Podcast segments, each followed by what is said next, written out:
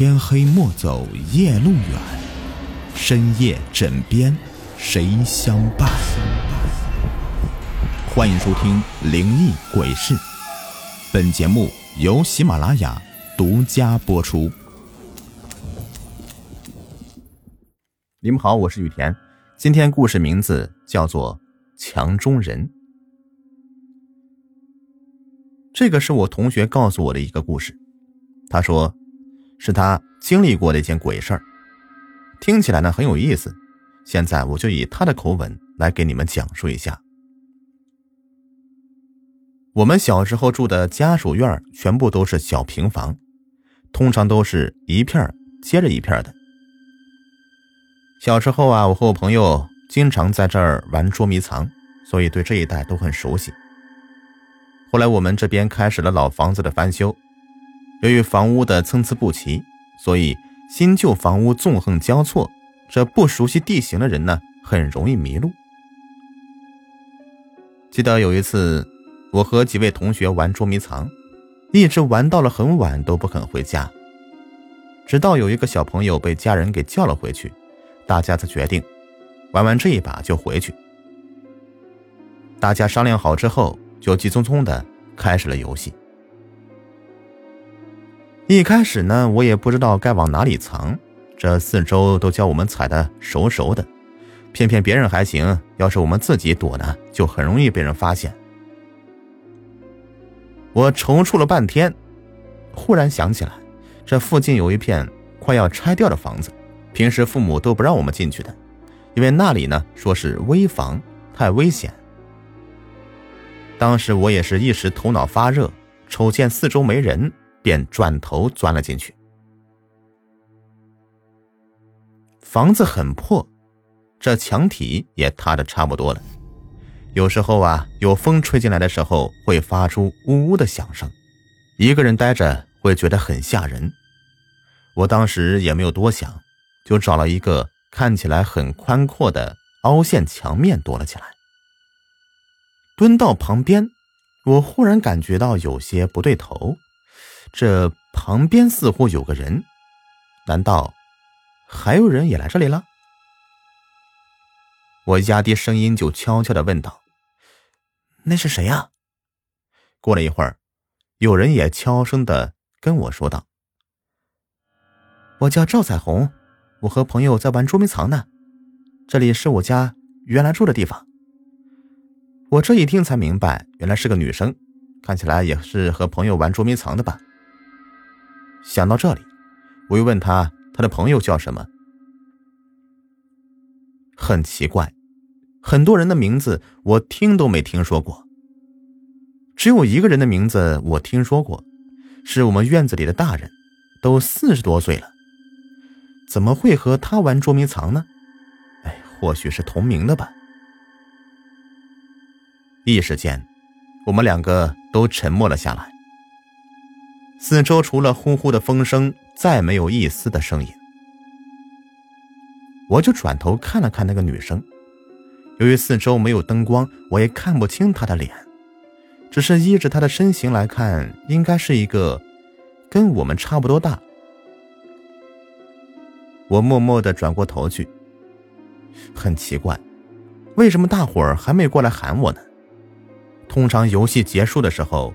在场的人呢，都要把没找到的人给喊回来，因为那些人不知道外面发生什么，很可能会一直躲下去。我的心开始慌了起来，后背也感到一阵阵的寒意。于是我站起身来，对着彩虹说道：“我要走了，你不走吗？很晚了。”彩虹的声音有些古怪，他忽然一把拉起我的手。我再等会儿，你陪我会儿好吗？我一个人有些害怕。我甩开他的手说道：“哎呀，你快点回家吧。再说了，我们又不认识。”话说完，我正想走，忽然感到彩虹好像哭了。我回头看了看，只见到一个女生站在我的后面，远处传来的昏暗的灯光照在她脸上，显得很阴沉。我走过去，正想安慰他两句，突然发现一个问题，当时我就愣在那里。彩虹脸上流的不是泪，是嫣红的鲜血，这使得她整个脸看起来显得狰狞异常。我当时差点都吓破胆，撒腿就跑，但她只是静静的站在那里面哭着，并没有追上来的意思。跑了一段路以后，我回头看了看，他还是站在那里一动不动的。我犹豫了一阵，便跑回家去了。回去以后已经很晚了，我也免不了被父母一顿的责骂。等到父母把气都出完了，我小声的把晚上事情告诉了父母。爸爸听完以后半天没有说话，他低着头，眉头紧锁。半晌，他抬起头来问我：“你碰到的人真叫赵彩虹？”我点点头。爸爸说完以后，又陷入沉默，搞得我和妈妈都很茫然。第二天，爸爸一早就出去了，就等到快中午的时候，他领着几个叔叔回到家。他们每个人脸色都很阴沉。爸爸问了我昨天晚上躲藏的地点以后，就出去了。后来我听说，那个叫赵彩虹的是我爸爸小时候的同学。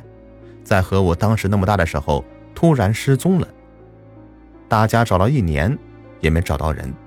后来还是爸爸领人从我说的那个地方找到他的尸体。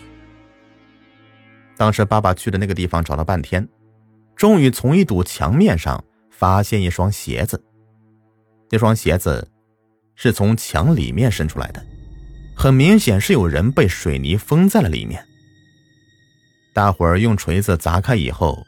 终于发现了赵彩虹的尸体，尸体已经变形，但还是能够发现死者的身份和他眼睛里面插着许多的钢针，只是没有人知道为什么他会被埋在这里，为什么会被人用钢针插眼之后埋在这里。总之，大家都认为我是很幸运的，因为大多数的冤鬼都会向见到的人索命，而我很幸运。躲过了这个灾难之后，我们就再也没有玩过捉迷藏，也很少有人玩到这么晚。正如妈妈说的：“黑夜，你永远不知道会发生什么，因为有时候，他会要了你的命。”朋友们，本集已播完，感谢收听。喜欢听我讲故事，别忘了点击订阅关注。